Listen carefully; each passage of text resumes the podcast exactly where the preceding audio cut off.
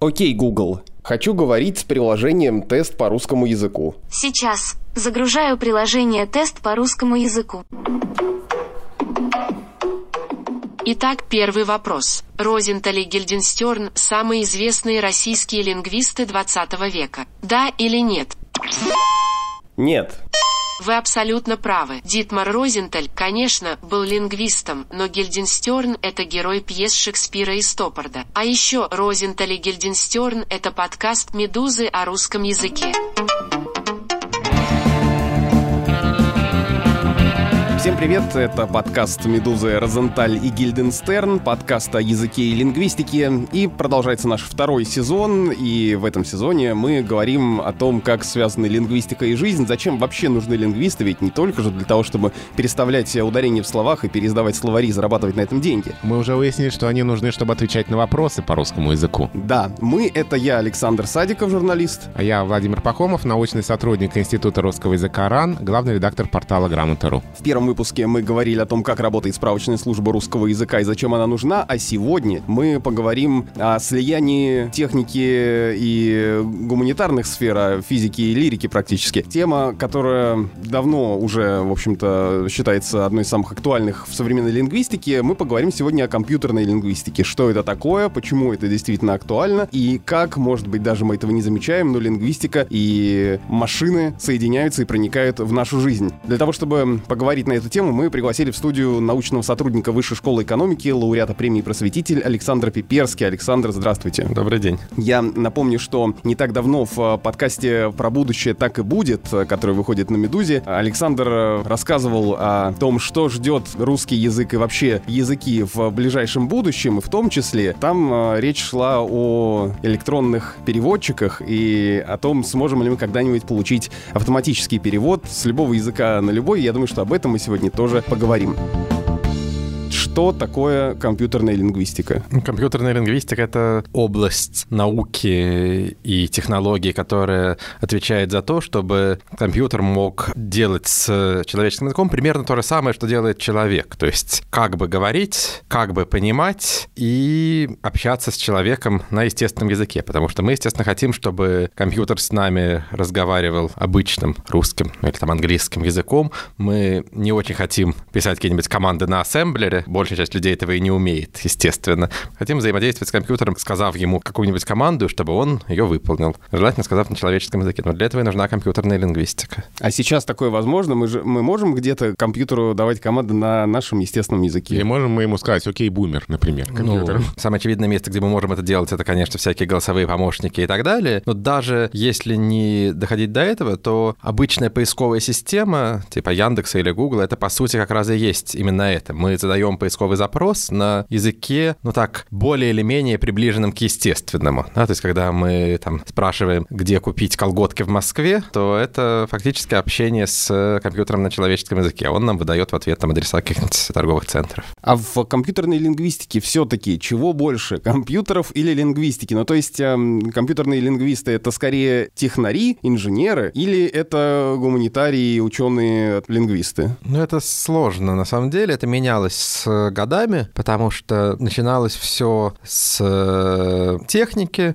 с э, людей, которые занимаются компьютерами, потом стало гораздо... Это происходило там где-то в конце 40-х, начале 50-х годов. Вот, потом то есть стал... компьютерная лингвистика появилась не недавно. Компьютерная лингвистика появилась примерно тогда же, когда стали распространяться компьютеры, потому что идея, что компьютер может что-то делать с языком, она очень напрашивается. И дальше, ну вот после этого стали активнее этим заниматься лингвисты, где-то вот 60-е, конец 50-х, 60-е годы это такой расцвет компьютерной лингвистики, в смысле лингвистика, когда лингвисты пытаются формализовать знания языке, понять, как это все работает. Дальше выясняется, что работает это не очень хорошо, и где-то с 90-х годов начинается статистический переворот в компьютерной лингвистике, когда в первую очередь это статистика, большие данные, и для этого нужны какие-то математические методы, а не, собственно, лингвистический анализ, которые, в общем, привели к появлению искусственных нейронных сетей, которые сейчас в основном и языки пользуются в компьютерной лингвистике. Как они работают, мы понимаем уже довольно плохо, мы, в смысле люди, то есть именно что вот происходит внутри нейронной сети, почему она выдает те ответы, а не другие. И тут вдруг оказывается, что снова нужны лингвисты, чтобы просто понять, как вообще говоря, компьютер, чем он похож на человека, чем он не похож, вот что именно он делает немножко не так. То есть когда мы загоняем что-нибудь в машинный переводчик, он переводит сейчас уже очень хорошо, ну как бы почти по-человечески, но делает какие-то ошибки, которых мы от человека, может быть, не ожидаем. Вот понять, чем это может быть э, вызвано, для этого, собственно, и, наверное, нужны особенно сильные лингвисты в компьютерной лингвистике сейчас. То есть какова основная роль лингвиста во всем этом процессе? Ну, основная роль лингвиста состоит в том, чтобы понимать, что происходит. То есть есть, конечно, лингвисты, которые научились э, программировать, делают это хорошо и действительно программируют какие-то сложные системы, но это не такой уж распространенный случай, да, я бы сказал, что скорее вот лингвист — это тот человек, который понимает, какие задачи стоят в этой области, да, как вообще работает человеческий язык, что надо смоделировать, да, то есть что надо смоделировать, чтобы компьютер производил человека подобное впечатление. Вот может ли грамота.ру, например, обращаюсь я к Володе Пахомову, взять и воспользоваться какими-то достижениями искусственного интеллекта и перестать отвечать на разные вопросы, какого рода слово кофе, и перевести все в автоматический режим? Ну, как мы говорили в прошлом выпуске, за все 20 лет, что грамота.ру существует и отвечает на вопросы, постоянно есть люди, которые думают, что на грамоте отвечают на вопросы роботы, а не живые люди. В общем-то, на заре существования грамоты это было особенно распространено. Такое и не надо их разочаровывать. да, но потом мы немножко вышли из тени и сказали, вот они мы, кто отвечает на вопросы. Хотя я очень хорошо помню, как на книжной ярмарке то ли в 2009, то ли в 2010 году на дне словаря Максим Анисович Крангаус рассказывал о разных ресурсах интернета, упоминал грамоту. Я был тогда на этой лекции. Стала какая-то женщина и с таким надрывом спросил, ну вот люди, которые делают грамоту, кто они, где они, они вообще существуют? И как раз я там был, да, и Максим Анисович показал. Он говорит, вот, вот, вот, смотрите, вот, живой. пожалуйста, да, живой. На самом деле, в общем, словари русского языка, которые есть на грамоте, электронной версии печатных словарей, вот это тоже возможности, да. А когда человек обращается к словарям, обращается к компьютеру, вводит слово, получает ответ, я думаю, что какие-то сервисы мы все-таки будем внедрять, но возможность э, общаться с грамотой именно как с живыми людьми, с живыми лингвистами, мне кажется, очень важна для многих наших пользователей. Потому что это все-таки не просто вопрос-ответ, а это еще и возможность, ну, по душам, что ли, поговорить о русском языке. По душам пока все-таки с компьютером не очень. Да. Ну и на самом деле грамота.ру пользуется самыми разными достижениями компьютерной лингвистики. Ну, когда мы, например, вводим какое-то слово с ошибкой, и дальше нам показывается правильное написание в словаре. Это тоже некоторая важная задача компьютерной лингвистики, которая, ну, вот здесь решается незаметно для пользователя. Кажется, что так э, и должно быть, а вообще-то, если подумать, надо найти похожее слово, надо понять, какие вообще слова похожи на то, что ты напечатал, ну и так далее. Так что да, какие, не... какие орфограммы да, здесь просто. Э, да, возможно, где можно ошибиться. Поскольку ресурс называется «проверка слова», то с самого начала это было задумано, что если человек написал слово с ошибкой, все равно ему выдается правильный результат. Как вообще машина понимает, э, что мы ей говорим или пишем? Ну, то есть, если мы посмотрим, допустим, на поисковые системы и поисковые запросы, то я помню, что еще там какое-то время назад, я не знаю, там лет 10 назад, чтобы получить э, максимально точный ответ, нужно было максимально точно формулировать запрос э, из серии, вот как вопрос про колготки и магазины, это надо было писать «колготки, магазины, Москва». А сейчас уже можно задавать прям какой-то вопрос, как мы обычно спрашиваем. Ну вот там раньше, например, у Яндекса был специальный язык запросов, там всякие операторы типа «и», «или», на расстоянии столько-то слов в пределах одного предложения. Те, кто умел хорошо искать в интернете, умели этим пользоваться. Был у Яндекса даже кубок по поиску в интернете. Вот это было некоторое специальное умение. То есть был фактически такой вот некоторый иностранный язык, плюс еще какие-то навыки, которыми надо было владеть, чтобы хорошо находить то, что нужно. А теперь любой слушатель подкаста Розентали Гильденстерн может открыть любой поисковик и задать ему практически да. любой вопрос. Да, совершенно верно. И даже Яндекс к моему большому сожалению, этот язык запросов убил несколько лет назад. Он уже перестал работать, что для лингвистического поиска вообще плохо, потому что раньше было удобно что-нибудь там искать в пределах одного предложения или что-нибудь в таком духе. Сейчас это уже не нужно, потому что, ну, действительно, произошло много продвижений в разных направлениях. Например, сейчас хорошо обрабатываются синонимы или близкие по значению слова поисковыми системами. То есть, если там, я пишу «купить колготки в Москве», то как-то поисковая система внутри себя понимает, что слово «магазин» магазин — это, в общем, про то же самое, что и слово «купить». Да? Не должно быть вот ровно написано «купить». Это, с другой стороны, облегчает жизнь еще и в другую сторону с тем, кто сочиняет сайты, разработчикам сайтов, потому что раньше им надо было все время продумывать вот эту вот поисковую оптимизацию, что надо, если ты создаешь интернет-магазин, там где-нибудь должно быть написано слово «купить», чтобы оно нашлось по запросу «купить». Да, все эти копирайтеры, которые вписывали в статьи специальные ключи и фразы, которые обязательно должны были потом поисковиками индексироваться.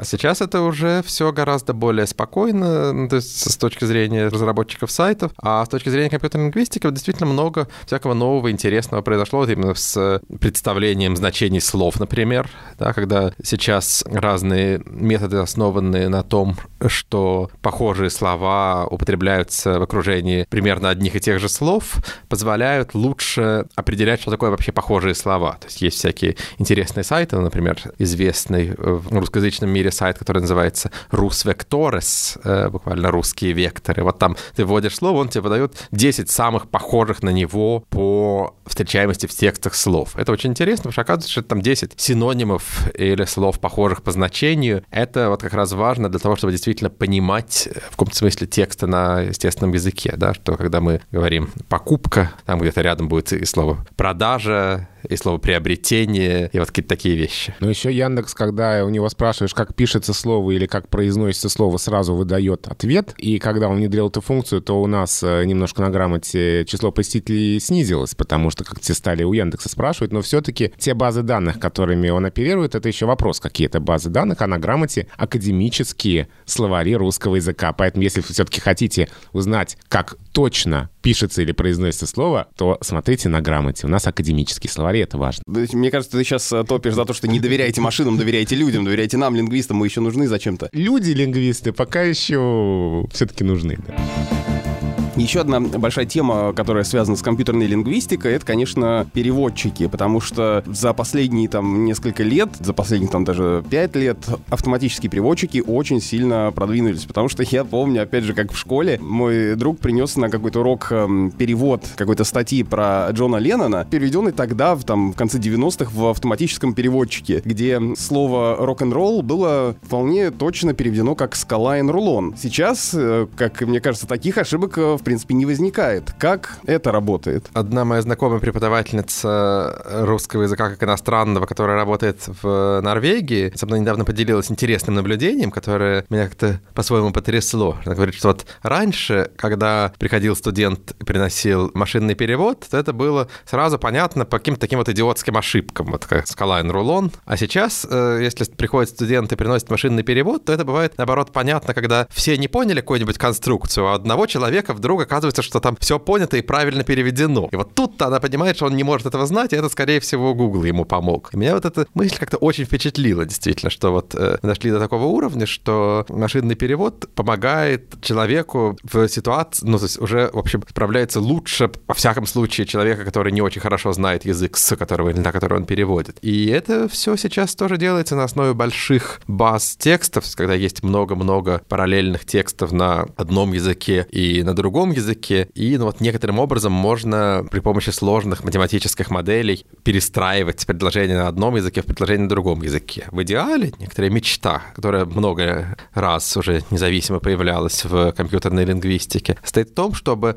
научиться из текста на одном языке строить какое-то такое вот условное, абстрактное представление этого текста на каком-то искусственном языке, ну, там, в котором будут представляться все значения, ну, там, то, что называется иногда интерлингвой, языком-посредником. И дальше с этого языка-посредника переводить на все другие языки. То есть это было бы полезно, ну, потому что, скажем, если мы хотим переводить, например, с русского языка, скажем, на кхмерский язык или на язык зулусский в Африке распространен, то мы понимаем, что нет никаких массовых параллельных текстов, то есть текстов, переведенных с русского на зулусский людьми и в обратную сторону. Приходится пользоваться какими-то другими языками-посредниками, например, английским. Да, в идеале хотелось бы, чтобы можно было собрать много текстов по-зулусски, понять, как они работают, как они переводятся вот этот вот язык-посредник, который может быть устроен как угодно, но вот чтобы дальше с него переводить на русский и обратно. Но это пока что все-таки кажется не очень достижимо недостижимой мечтой даже для нейросетевого машинного перевода. Ну, можно попробовать потренироваться, перевести что-нибудь с помощью Яндекс Переводчика на другой язык, потом еще на один, потом вернуться на русский. Интересно, что будет. Или Google переводчик. Вот я открыл Google Translate и... э, Какой-нибудь заголовок «Медузы» можно туда. Забил туда заголовок нашего недавнего эпизода подкаста Антона Долина о немецком экспрессионизме. Заголовок такой. История о том, как из немецкого кино 1920-х появились Бэтмен, Догвиль и хорроры. Сначала мы перевели на английский. Получилось довольно точно. The story of how Batman, Dogville and horror appeared from German cinema of uh, 1920s.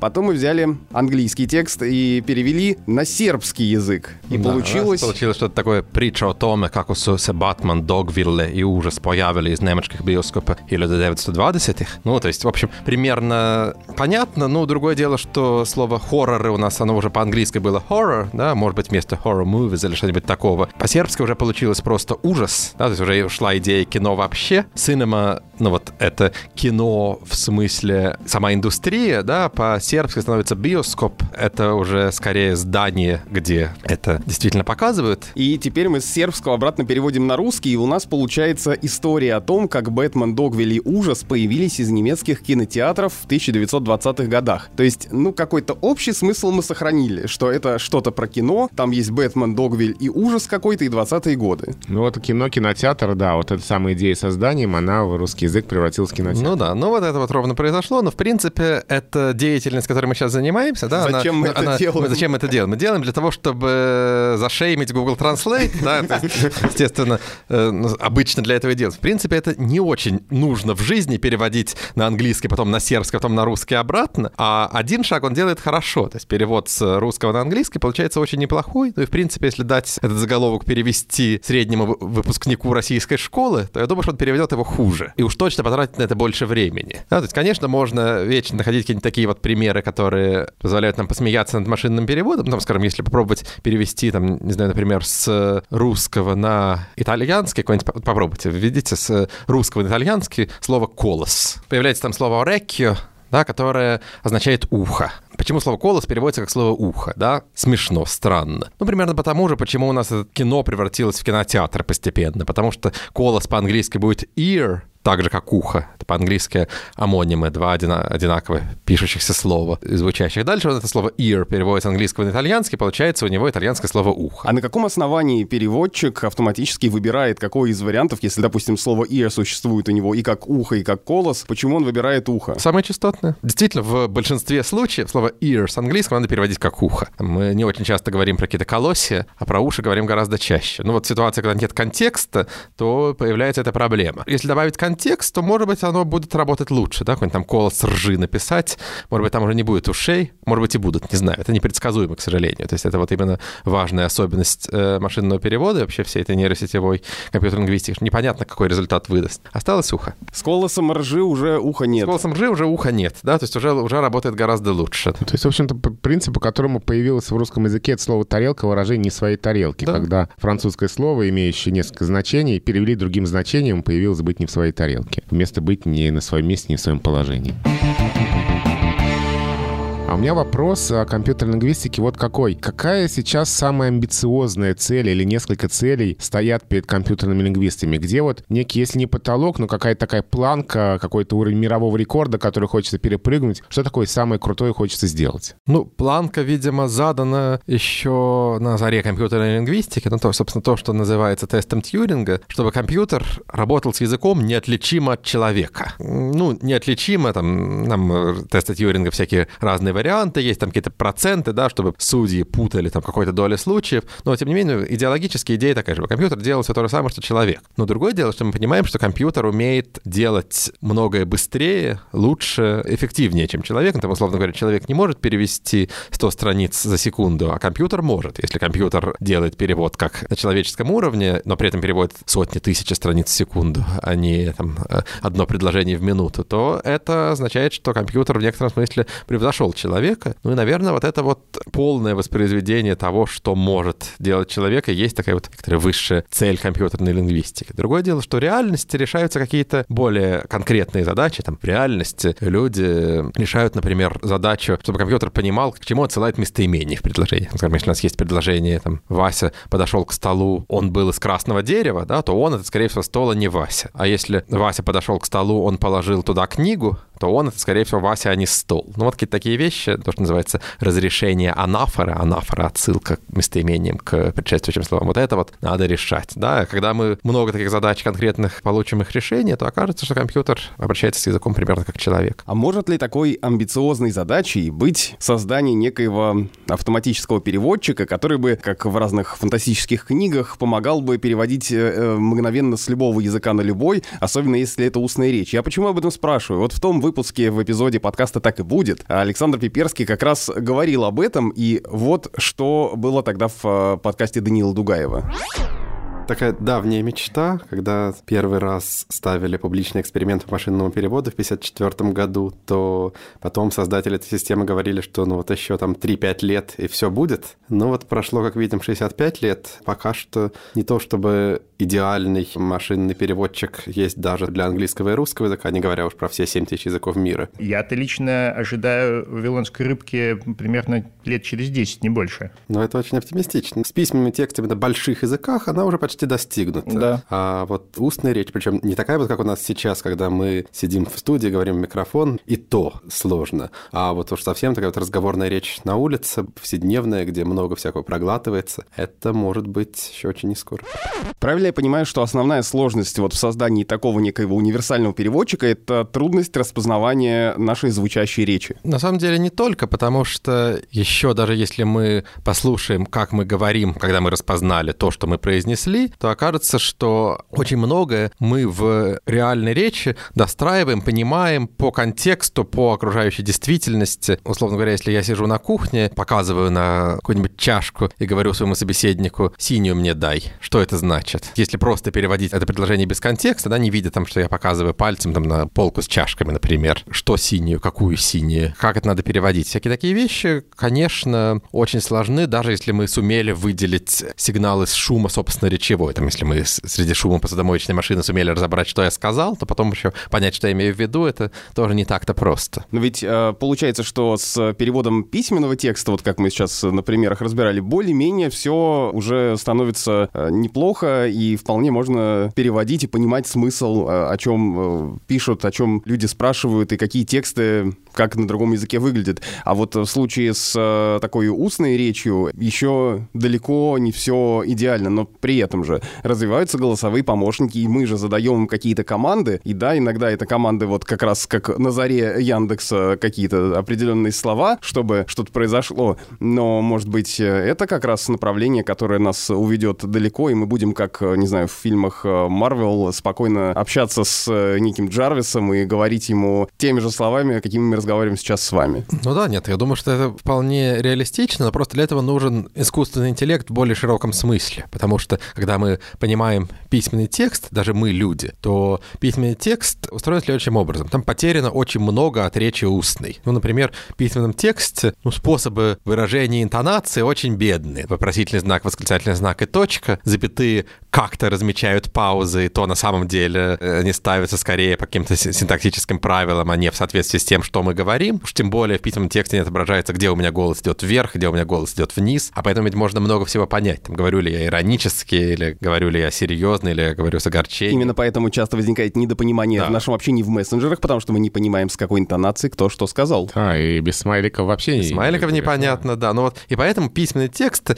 чтобы они были понятными, человек, который их создает, все-таки приходится прикладывать какие-то усилия специальные. Надо прикладывать усилия, чтобы текст был понятен сам по себе. А когда мы разговариваем устно, то мы этих усилий совершенно не прикладываем. Устная наша речь понятна только в контексте, в котором она, собственно говоря, создается. Ведь да, когда мы разбираем разбираем устную речь друг друга, мы должны понимать, что творог и творог — это один и тот же предмет, а брак и брак — это разные вещи, а слово «выиграть» мы можем произнести, или слово «50» огромным количеством способов, уж не говоря о слове «здравствуйте», это все одно и то же. То есть ты хочешь сказать, что если мы друг друга-то иногда не всегда понимаем, то что же говорить о компьютере? Ну, то есть, да, компьютеру вот это все надо рассказать, что там мы говорим выиграть в нормальной речи, выиграть в беглой речи, что наша речь отличается от того, с каким из собеседников мы говорим, потому что где-то, если мы говорим с человеком выше нас по статусу или там более уважаемым, или как-то еще мы будем артикулировать четче и скажем 50, а в непринужденной речи друг с другом мы скажем 50, и это будет одно и то же слово, и этому тоже надо учить машину. В письменном тексте слово 50 можно записать ну, только двумя способами. Либо буквами 50, либо цифрами Да. 5, 0. Не надо написать 50, там P-I-S-Я-T, да, мы так не пишем. И вот если написать 50 так, как я сейчас говорю, то вот с этим машинный переводчик как раз не справится, скорее всего. Вот именно эта проблема тут же возникнет. Именно поэтому русской орфографии это и не подходит принцип, как слышится, так и пишется, что не раз Потому что всем все слышится Э, разное. По-разному, да.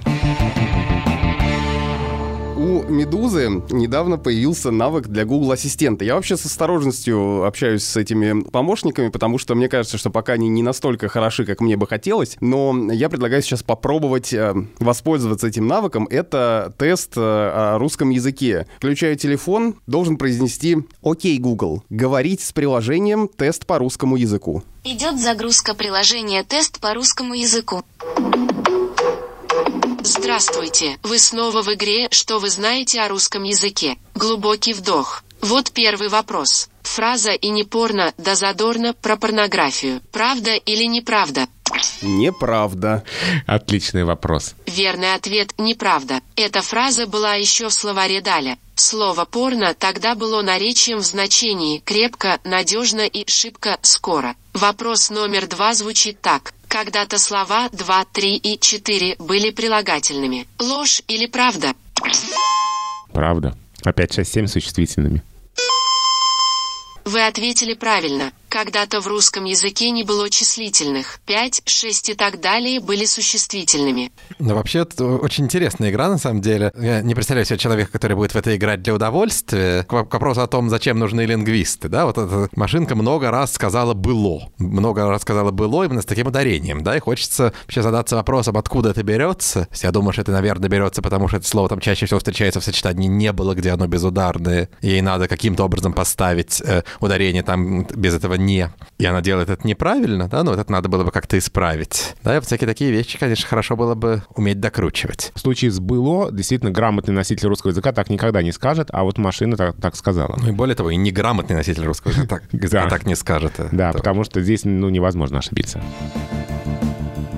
Еще один вопрос, которого мы вскользь уже касались, э, заключается в том, что машина может писать некие тексты, и сейчас все чаще говорят о том, что в каких-то случаях машина, компьютер будет писать новости, мы будем читать их и там получать утром, мы даже не будем понимать, что это написано не людьми. Действительно ли так, и насколько далеко в этом может продвинуться компьютер, чтобы обмануть нас, выдавая свои тексты за человеческие? Ну, это, в принципе, не очень сложно в некоторых тематических областях. Например, писать какие-нибудь новости про курсы валюты, котировки акций автоматически совсем напрашивается, да, то есть написать какую-нибудь программку, которая будет это делать, может там любой девятиклассник. Взять курсы валют за сегодня, курсы валют за вчера, задать несколько шаблонов, типа того, что курс доллара на московской э, валютной бирже по сравнению со вчерашним днем снизился на... посчитать, на сколько копеек он там снизился, или повысился, или вместо снизился нап- написать опустился, или написать упал, да, там случайно выбирая, да, ну, написать какую-нибудь такую новость, что курс доллара по сравнению со вчерашним днем снизился на 11 копеек и так далее. Это совсем легко. А вот писать какие-то новости, которые описывают менее формализованную реальность, это уже гораздо более сложная задача. Но существуют, конечно, сейчас алгоритмы, которые генерируют тексты на естественном языке. Они делают это очень хорошо. То есть можно посмотреть какие-то почти что романы, которые пишут, э, ну, иногда даже действительно романы, которые пишут нейронные сети. Но здесь есть проблема такого рода, что обеспечивать связность и осмысленность текста компьютер пока что все-таки в мере равной человеку не может. И поэтому компьютеры, например, очень хорошо пишут стихи. Да, вот там, где эту связность и осмысленность мы додумываем сами, там мы уже не можем отличить, на самом деле, компьютер от человека, да, потому что в стихах все связи так четко не прописаны, между понятиями, да, там ночь, улица, фонарь, аптека. Как они связаны между собой, не очень понятно. Написать текст типа там «Была ночь, у меня заболел зуб, и поэтому я вышел на улицу, которая, к счастью, была освещена фонарями, так что я не поскользнулся на льду и дошел до круглосуточной аптеки», да, это одно. А написать «Ночь, улица, фонарь, аптека» — это совершенно другое. Да, ну, фактически там, такое стихотворение можно, опять же, любой девятиклассник может научиться генерировать, да, взяв там словарь с ударениями. Стол, микрофон, подкаст лингвиста. А, стол, микрофон, подкаст лингвиста. Прекрасно. Немножко другая получается получается. Ну, то есть, в общем, а, схема, я, да? я а понял, дальше... что искусственный интеллект э, заменит Пушкина, но не заменит Толстого. Да, ну как-то примерно так, это, примерно так это и работает. И уж совсем легко заменит Хлебникова. Это вот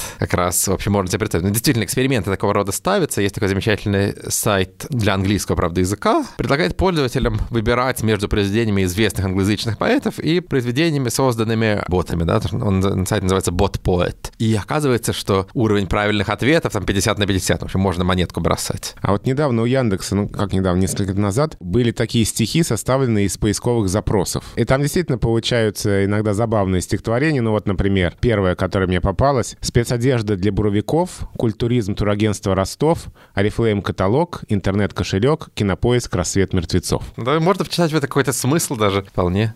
А получается. мне кажется, что филологи этим, в общем-то, и занимаются, что находят смысл везде. Стихотворение про маму, декоративный ананас. Как вызвать вызвать пиковую даму. Оригинальный классный час. Батата, что это такое? Собаки, видео смешное. Зачем любить, зачем страдать? Тут прям уже вот человеческий текст. Как научиться приседать? Мобильный телефон иконка. Тамбов погода на январь. Фиалка лунный календарь. Как правильно зачать ребенка? Незаурядный человек приколы с именем Олег. Это же Онегин. В общем-то, да. Это строфа, да.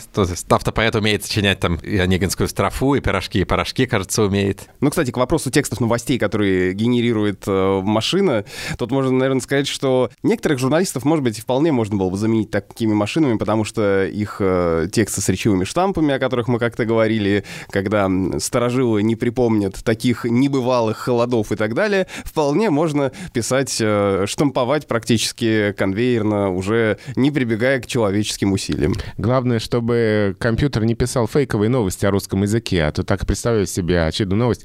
Теперь кофе среднего рода.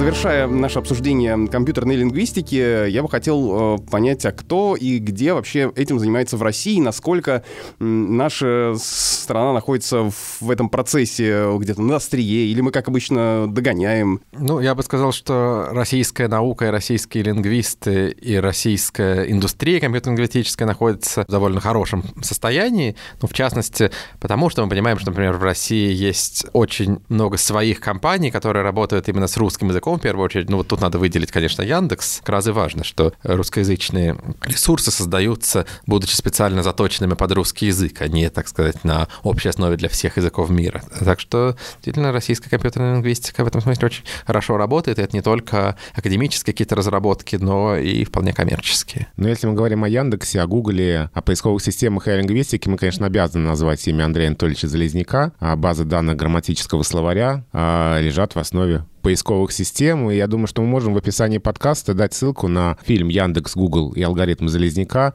где про это очень хорошо и подробно рассказано. Пример ровно того, о чем я говорю. В принципе, справились ли бы мы с автоматической обработкой русского языка без словаря Залезняка? Да, несомненно, справились бы. То есть, ну, там, э, русская морфология, то есть, там, форма русских слов, например, петь, пою, пел, это одно и то же слово, да? Можно ли это было бы как-то понять? Ну да, можно было бы, там что-то что-то бы не очень хорошо работало. В общем, да, ну, похуже немножко. И так оно обычно устроено с большинством языков. Для русского языка, например, есть вот этот самый грамматический словарь Железняка, где для каждого слова четко описан алгоритм построения всех его форм. Соответственно, мы можем благодаря этому для каждой формы понять, каким словам она может относиться. Ну, то есть, например, если у нас есть последовательность букв S, E, L, мы четко понимаем, что это либо слово «сесть», либо слово «село» в родительном падеже множественного 13 числа. И вот такие вещи действительно показывают, что русский язык очень хорошо обеспечен компьютерно-лингвистически.